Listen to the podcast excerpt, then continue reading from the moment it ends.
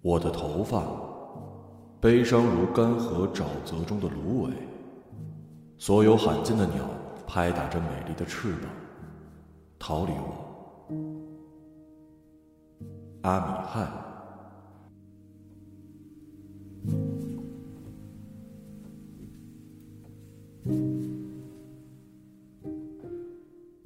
与妻的感情没有回旋余地。我也终究下定决心和妻商量离婚的事宜。不过心里还存有一丝疑虑。几次夜里，妻忽然扑进我怀里，扑哧哭起来，我猜她已经预感到了，不舍得说破而已。见妻在路上，天更冷了。最近媒体都在吆喝着即将下一场大雪。上海难得才见一次雪，何况一场大雪呢？街头巷尾都在猜这雪什么时候下，是马上，是今夜，还是再等等？气象专家称不好说，反正雪总是要下的。风料峭起来，扰乱了人们的脚步，他们钻进便利店、咖啡店，或者被吸入出租车和地铁口。他们在城市的各个部位隐身，似乎给雪腾出地方。我把大衣的领子翻了出来，抵御新来的风，然后开始想念那条羊绒围巾了。几年前，妻特地托开羊绒店的亲戚，摇了一条一米多长的羊绒围巾给我。围巾的底色是复古的绿色，上面还附了墨色的人字暗纹。虽说颜色不常见，倒与我大多数的衣服融合得很好。因为是自己人的关系。这条围巾就织得格外宽厚、柔软、细密，足以抵抗上海的冷冽。虽然以前常戴，但从没细想过它的好。如今找不到了，却万般柔情涌上心头。怀念围巾的片刻，已经到了见妻的地方。这里是我们老早常去的西餐厅，餐厅的名字叫做 Larry France。遗憾的是，我们从未遇见过 Larry 和他的 friends。今天突然有一种以后不会再来的预感。七坐在门口的位置，戴着一副老花镜，低头研究菜单，就像研究那些永远不会触碰的事物。其身后的置物架上摆着一个水泥色的花瓶，里面插着几株干燥的植物，粗的好像是晒干的松果和木百合。嗯，干嘛不坐老位子？这儿多冷啊！妻子见我来了，脸上立刻堆满了陌生的笑，愉悦的有一些不寻常。你要换我们就换，不过时不时跑进来的冷空气也挺好闻的。啊，算了，那就别麻烦了。落座以后，我马上把手插进衣兜，并不打算再拿出来。你看着点吧。七重新翻起寥寥几页菜单，悻悻地说：“很多菜都变了，奶油冰砖也不做了，那就随便吃点。”七招呼服务员来，认真的点了两份主食、两份浓汤、两杯咖啡和一些小食，还特意帮我要了两种口味不同的调料来蘸薯条。这时我才发现。妻子穿着漂亮的浅驼色大衣，画着精致的淡妆，虽然仔细描摹了眉毛，但还是能看出稀疏的部分。菜很快上全了，不给我们任何喘息的机会。我们用叉子熟练地卷着意面，自顾自吃了起来。没几分钟，菜都吃完了，桌上只剩两杯咖啡和半份薯条。妻子说起最近做的小说。他在一家有名的出版社做图书编辑，但不常与我谈起有关文学的话题。我最近呢在看一个稿子，作者一口气写了八十多个小故事，读的时候并没有按照顺序，而是挑最顺眼的篇目看。故事短小精彩，很快就读完了。因为担心遗漏，还特意重新过了一遍，确认所有故事都已经读过，才联系作者，说我相当喜欢。他请我再读一遍，可能会有新的发现。当我重读的时候，却发现凭空多了几个篇目出来。另外，印象最深的那个故事却怎么也找不到了。妻子抿了一口咖啡，继续说：“是不是很蹊跷啊？”浓郁的榛果拿铁从妻子的嘴里溢出来，溜进空气，掩盖了食物的杂味儿。今天来，不是跟你谈工作的。我说，银色的勺子背面忽然射出来一束奇异晃动的光，原来是我局促的身影。妻的眼神暗淡下来。你要离婚？我同意。我感到一丝愧疚，修正了语气。如果要办手续，还有许多细节要谈，要好好谈一谈。既然以前没有谈过，现在更没有这个必要了。房子留给你，我拿走车，其他都不要，都听你的。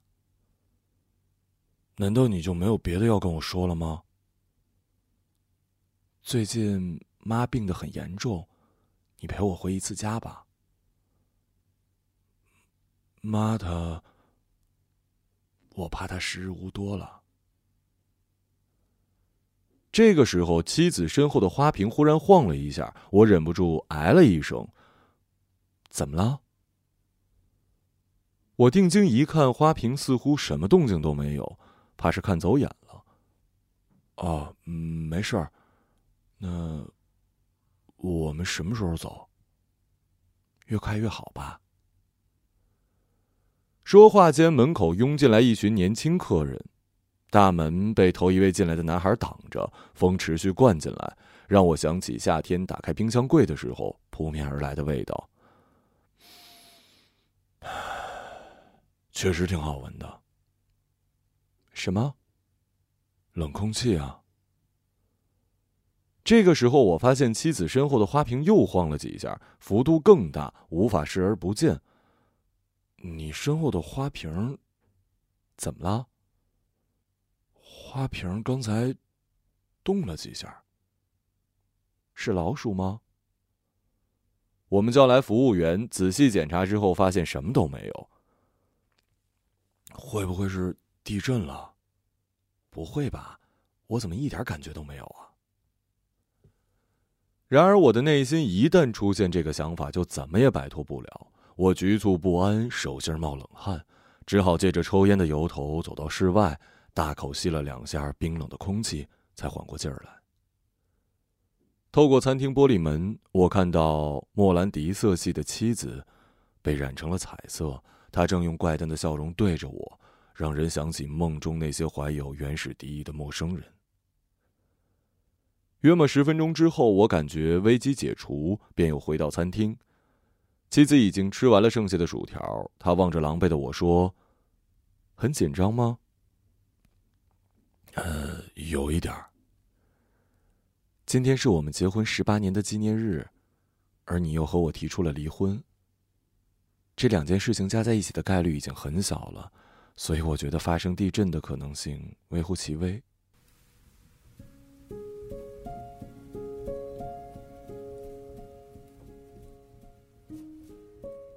我的心咯噔一下，差点撞出胸膛，落入盘里。我连忙看了一下手机，一月十五号，星期日，的确是我们的结婚纪念日，而我却偏偏选在这一天和妻子提出离婚，一定是疯了吧？那一刻，我突然期盼有恐怖分子闯进来，开枪把我给打死。你怎么了？妻子脸上看不出任何的不愉快。我，我，对不起啊，我真的不记得了。没事儿，我们本来就不过纪念日的。饭后，我们离开西餐厅，故意朝两个方向走去。天空下起雪珠。湿润的冰晶一头扎入城市腹地，很快跟污尘、油垢、狗屎混为一体。我回头看了一眼妻，他没有朝地铁的方向走，而是拐入一个陌生的巷子。他步伐轻快，粗鞋跟儿和潮湿的地面发出啪啪的声响，跳跃着消失在了我的视线。路上，我用手机刷各类讯息，找不到任何关于地震的消息。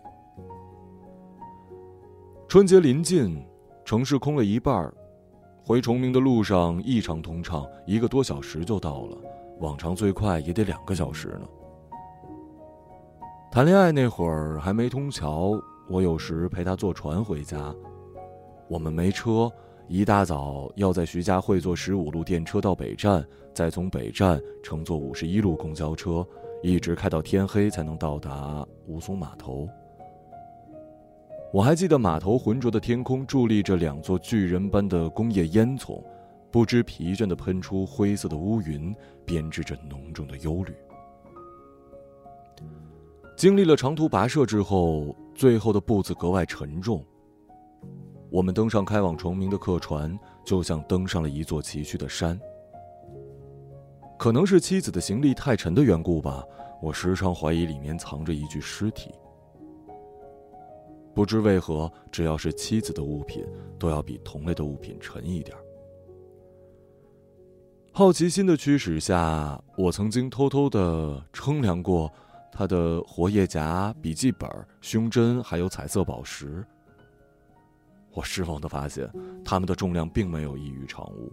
不过妻子的体重确实比看上去沉上不少，我从未真正抱起过她。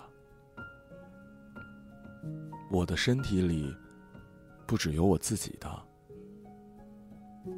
妻子这样解释。妻子的睡眠很轻，就像一只随时担心被掠食者掠走的草食动物，片刻也得不到真正的放松。不过每当回崇明的航程过去一半妻子就会沉睡过去，像回到母体的婴儿获得了珍贵的满足。我忽然意识到，无论妻身处何方，遭遇怎样的命运，都有怀抱她的故乡，这是何其难得的一件事儿啊！通桥之后，我们倒不常回去了。我忽然有一些心疼妻子。关于他母亲的病情，我竟然一概不知。回家的路上，妻依然坐在我身旁的副驾驶。不同的是，我们好像重新认识了彼此。所有话题都要突破重重铠甲才能被释放出来。其实我们没有必要像仇人一样。以后遇到什么困难，你还是可以来找我的。妻子笑了笑，没说话。我觉得他可能已经不爱我了。为了缓和气氛，我打开了一档常听的电台节目，歌曲一首接一首，DJ 跟我们一样，很久没有说话，就像放弃了台词的演员。听得无趣，我换了个台，正好播一首妻子喜欢的歌，我不记得歌名，但整首歌只有一句歌词，所以印象深刻。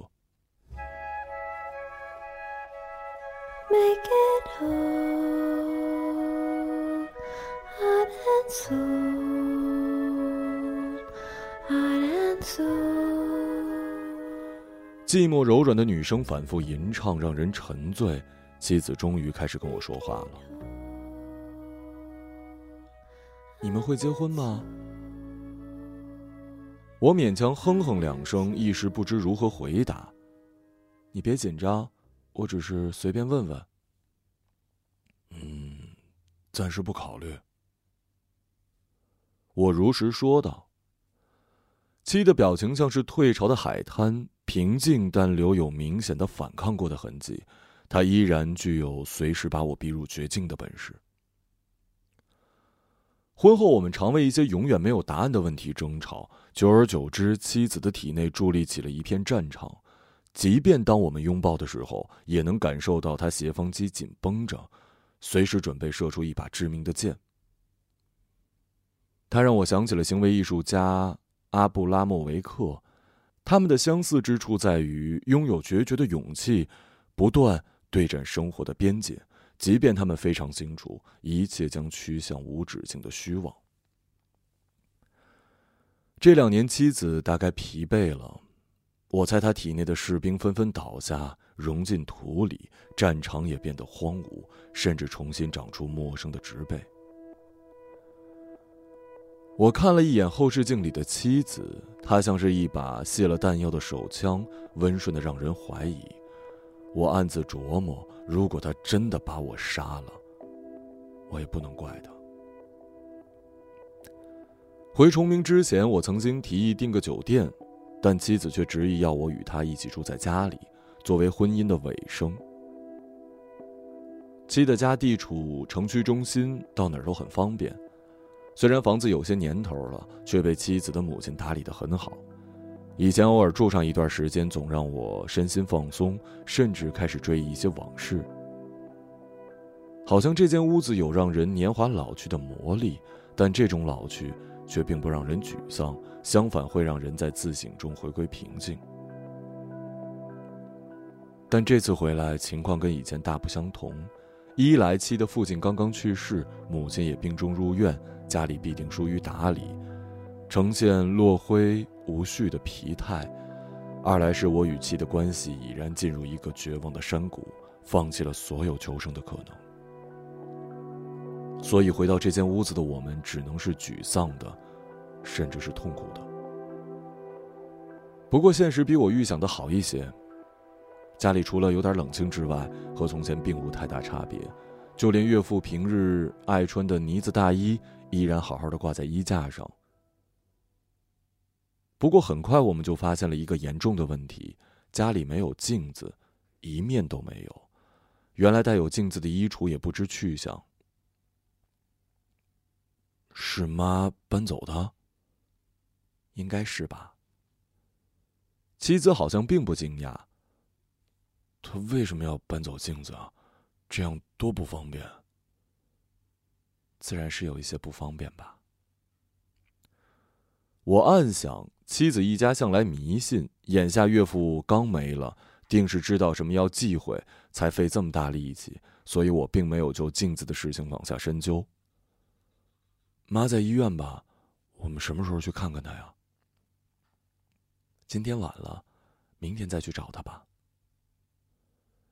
其实天色不算晚，尚有一顿晚饭亟待解决。妻忽然心血来潮，想做一顿晚饭。由于菜场比往常关得早，我们只能晃晃悠悠到了附近的超市，买了培根、蘑菇、洋葱、芝士粉以及动物性黄油。要做西餐啊？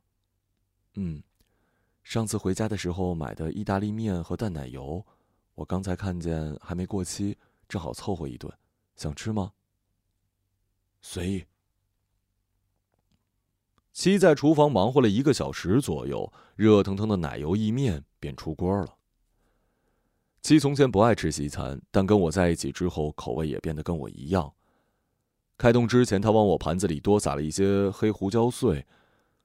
不知为何，虽然所有食材都是随意选的，但比起妻子从前精心烹制的那些，这次更符合我的心意。吃完不过瘾，我又从锅里盛了一点。锅子里的是夜宵的份额，晚上饿了再说吧。你总是不考虑后果。我努力笑了笑，又埋头吃起来，尽量不去想别的。这时妻子已经吃完，并没有着急去刷碗，而是把餐具推到一边跟我聊了起来。你知道的，我爸妈从不正经说些什么，也不为什么吵，只谈论吃。鲈鱼清蒸还是风干？蛋饺到底要做多大？青菜里该不该放虾米？这些事情几乎可以聊上一辈子，所以谈情说爱就像炒花生。打仗吵架就是剁馄饨馅儿，育儿养女就是蒸小笼包。妻子的话让我回忆起了岳父在世时与岳母的相处方式，好像确实是这样。所有事情都被不可思议的溶解进日常的吃喝里，变得微不足道。我发现妻子认真的看着我，显露出一种难以解释的表情。她的脸上明明挂着恬淡的笑，却流下了泪。我不知所措，只好象征性的抚抚她的背。当我触碰到她的瞬间，她一个机灵，纤薄的蝴蝶骨扭动了起来。我递了纸巾给妻子，她稍微擦拭几下，便起身去收拾碗筷了。晚上我睡客房，妻子睡自己的房间，我们各自看书。客房的书柜里有一些妻子年轻时看的，由于手机信号不好，我就埋在书柜里翻书。妻喜欢俄罗斯文学，书柜里尽是陀思妥耶夫斯基、契科夫、普希金、布尔加科夫之类的。我兴趣寥寥，但还是随手抽了一本契诃夫的《醋栗集》看了起来。书是一九八二年由上海译文出版社出版的，书本已经发黄，灰尘已经深入纸张，改变了原来的质地。摸着这本书，我有一种似曾相识的感觉，但翻了几页，却又完全没印象。即将入睡的时候，妻子招呼我回她的屋里睡，这儿冷。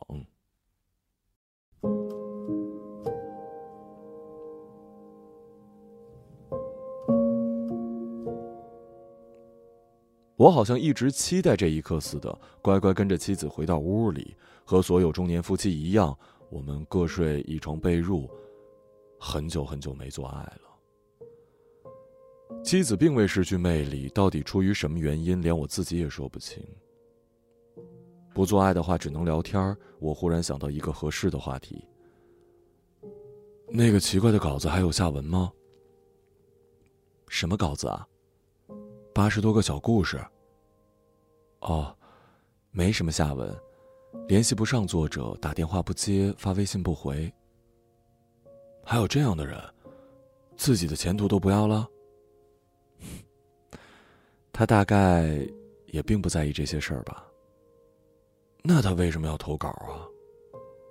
我也说不清，大概只是想让人看看这些作品。你还记得那个让你印象最深的故事吗？嗯，印象很深。说说吧。你想听吗？自从放弃写作之后，我就再也没有跟妻子聊过这方面的话题。想。我肯定的说，妻子把缩在被子里的手伸了出来，我这才发现天气很冷，但她穿着短袖睡觉。一个顶尖花样滑冰运动员，却从未参加过任何世界级比赛。在他退役之前，他回到了故乡，在即将冰裂的贝加尔湖上不断的做厌式旋转。奇怪的是，他的旋转是持续的加速度，伴随着壮烈的冰裂。最后，这位滑冰者与第一只回归的水鸟一同钻入了冰湖里。一阵短暂的沉默之后，妻子把手伸到光亮处，指向一个不存在的地方，继续说：“他脑海里一直回荡着献给金尼斯的音乐，那是他唯一的配乐。”说完，妻子打了个哈欠：“我要睡了，你呢？呃，我再看一会儿书吧。好，那我帮你留灯。”很快，妻子沉睡过去，我心里有些纳闷儿。同床那么多年，妻子很少比我先睡，而我总是一摸枕头就打起呼。当然，这是妻子告诉我的。今天反了过来，刚才的睡意一扫而空，我还有点小兴奋，捧着《醋栗集》，却怎么也读不下去。忽然回忆起立志要当作家的那段时间，虽然只有短短几年。在完整的生命历程里，几乎可以忽略不计，但对我来说，却是一段难忘的时光。大学时代，我常写一些不入流的小诗，由于没有脸头油，就把诗用最喜欢的钢笔誊写在了便签上，趁着早课前悄悄贴在诗歌沙龙的小黑板上。当时，部分怀有诗歌情怀的学生会这么做的。到了下学的时候，好的诗会被留下来，而坏的诗大多会被室员撕下来，当众取笑。我不知是怀着怎样的心情去做了这件事儿，心想反正是匿名，暗中观察诗歌的命运倒也有趣。那天下课，我假装不经意的经过沙龙，发现我的便签还在，心中一喜。不过凑近一看，便签上赫然多了一行刺中我的字，模仿张枣的痕迹，一看便知。我心里的郁结就像是胃部的胀气，无法消解。通过小小的侦查之后，我得知留下这行字的人是沙龙里的女孩。听说她从不写诗，偶尔翻译一些不知名的德文诗作为消遣。后来，这个女孩成为了我的妻子，我就没有再写过诗。妻至今都不知道，我就是那位模仿张枣的蹩脚诗人。晚上，我做了一个神奇的梦，我梦到枕边的醋栗集摇身变成了一卷手稿，翻了几页，便肯定是心心念念的那八十多个故事。梦中的我激动不已，如神助般的很快读完，确信已经牢牢记在脑海里。我甚至意识到自己正在做梦，并肯定当我清醒的时候能够重新的誊写出来。我又做了一个梦。原来刚才的醒来的部分也只是梦，我依然睡在客厅。我感觉我脱离了自己，成为了纯粹的看。我看到妻子的房门虚掩，随时等待被风吹开。她裸着身子从床上翩然而下，轻盈地落至一面镜前，轻轻俯身取下自己的影子抛入镜中。失去了影子的妻。被长着眼睛的藤蔓牢牢裹住，浑身散发着沼泽地的气味。不出所料，我是从客房醒来的，也失去了梦里的一切。早上起了很大的雾，渡轮全线停航，据说因为能见度太低，大桥也暂时封了。崇明又退回了孤岛的位置，而我与妻的关系仍然。踌躇不前。我着急去医院看望妻的母亲。他不在那儿。那他在哪儿呢？联络不上，就像那个作者一样。雾这么大了，他能去哪儿啊？沼泽。沼泽。你和我一道去吗？去啊，当然要去了。沼泽极尽荒凉，岛屿因此裸露出它本来的面貌。这里冷得更为彻底，缺乏错综复杂的人的气味。七曾跟我说，没有通桥之前，崇明岛是一个孤岛，没有在孤岛生活过的人完全不能体会那种感觉。每当遇到不好的天气，船就停了，孤岛完全封闭了自己，外面的人进不来，里面的人出不去。孤岛对于妻的性格养成有很大的影响，我猜想多多少少岛上的人都养成了不紧不慢的性格。就拿我提出离婚这件事来说，妻子理应跟我闹，但是他没有。出发前，他甚至给我做了早餐，为我准备好了当天穿的毛衣跟夹克，就跟往常一样。停好车后，我们沿着湿地保护区的木栅栏走到了滩涂的尽头。再往前就是人迹罕至的沼泽地带，看得到海。据说这里有很多罕见的鸟，可眼下我们一只都没看到。他们隐身在芦苇荡里呢。他们，一个鹤群。这里还有鹤呢。嗯，岛上曾经活跃着一个鹤群，它们的外表很像修女。喜欢栖息在岛屿的湿地、田野中，极为罕见。每到冬天临近的时候，它们就结伴飞来度过漫长的冬季。谁也说不清他们是最早来的那群，还是新生的那群。岛上历来都有捕鸟的人，一开始人类只是自然食物链中的一个环节，并没有对鹤群产生太大的影响。不过后来人们拥有了猎枪跟毒药。鸟类的数量急剧下降，有的甚至濒临灭绝，但那些鹤依然来。我似乎听见芦苇荡里稀稀疏疏的低语，这时，一个老人来到了涂滩边，一件件脱掉自己的衣服，脱到只剩一套连体泳衣时，他走向了更远处。要要要跳海吗？不清楚。老人跃入水中，但看起来他只是在游泳。我松了一口气，继续跟妻子闲聊起来。不一会儿，老人已经游得很远了。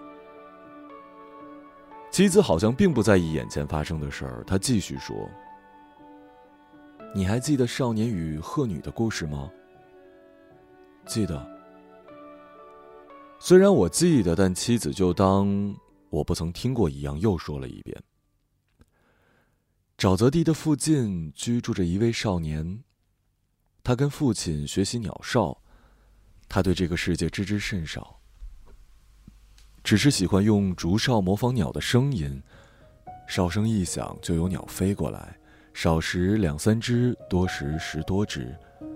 他常嘲笑鸟的愚笨，怎么连竹哨声跟同类的呼唤也分不清啊？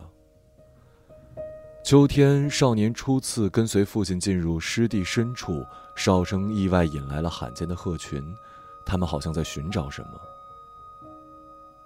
少年发现，在不远处，一只幼鹤落单了，羽翼上还沾着些许的血渍。他心脏一紧，正向他靠近的片刻，父亲端起了猎枪，打中了他的胸膛。他朝远去的鹤群哀鸣了一声，然后死去。少年听懂了他的恐惧与不解。那一刻，他愿意替鹤去死。鹤没有死，他以女人的身份与少年相伴了一辈子。这样就没意思了。怎么样才有意思啊？我发现游泳的老人完全没有折回的意思。又过了一会儿，他完全不见了，消失在了天空和水的边界。他要游到哪儿去啊？对岸吧。对岸是哪儿啊？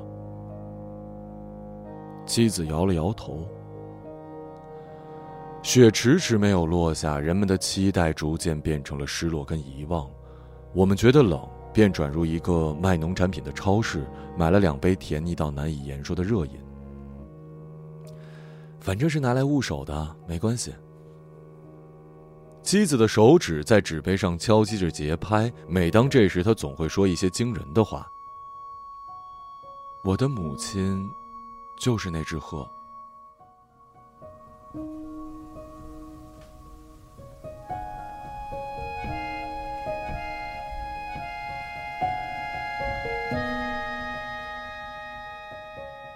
他的手指忽然落在了一个不存在的沉重音符上，然后滑落了下来。他的身体里住着一只鹤，当他开始遗忘他的爱人时，他就变回了鹤。我感觉周围充满了噪音，妻子的声音变得很遥远。变回鹤以后呢？我提高声音以便听得清楚。完成作为鹤的使命。鹤的使命。妻子没有回应，垂下眼睛，目光落入纸杯中的黑洞。我忽然想起一件重要的事儿：如果你的母亲是鹤，那么你……我的身体里也住着一只鹤。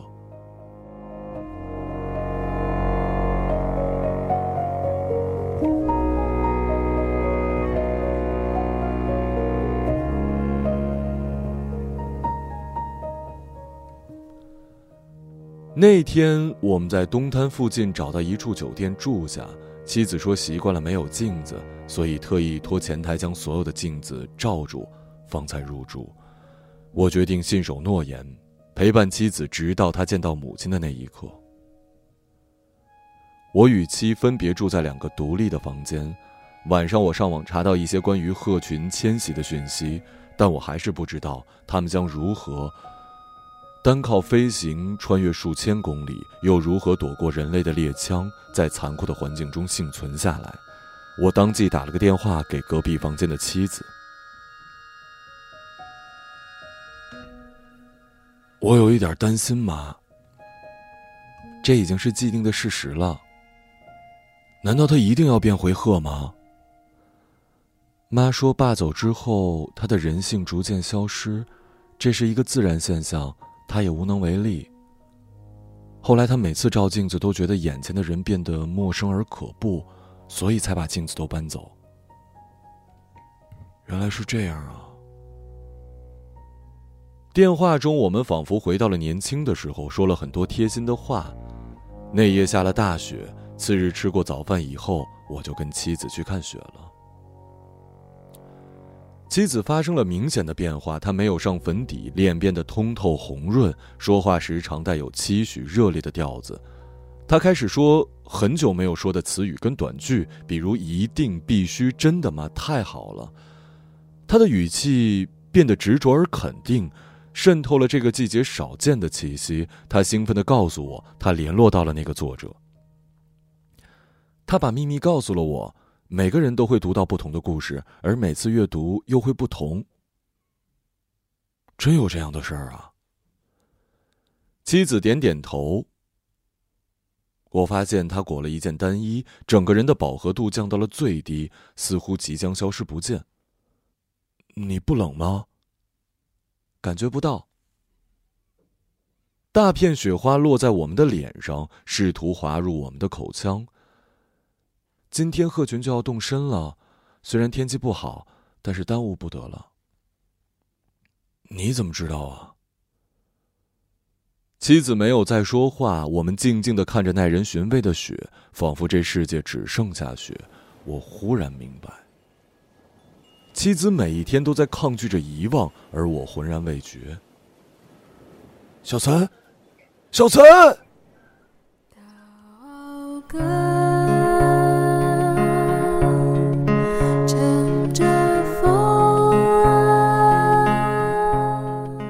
我转身喊出妻子的名字，她并没有看我。鹤为自己圈出了一个沉默的宇宙，把我分割在外。他试探性的展开翅膀，扑扇几下，几次犹豫之后，终于飞向了远处，落停在了一片开阔的滩涂之上。不大一会儿，我看到更多的鹤，我能感觉到它们翅膀下的气流改变了风的形状。时不时的依靠在一起，好像正在倾诉过去的生活。很快，他们分不清彼此，消失在了雪中。大雪终于平息，气温又回升了一两度，春天似乎还很遥远。新闻里尚有一些关于雪的后续报道，据说有人为了保存雪，把堆好的雪人藏进了冰箱。雪对于这座城市的大多数人而言，类似一场盛大的幻觉。他们表现的就像那些刚刚恋爱的人，生疏而笨拙。我曾想起妻子曾经说过的：“一下雪，世界就变小了。”雪积起来的时候，占领了空间。院子、街道、城镇都被雪藏了起来。世界隐去了原来的样子，雪总是在掩盖。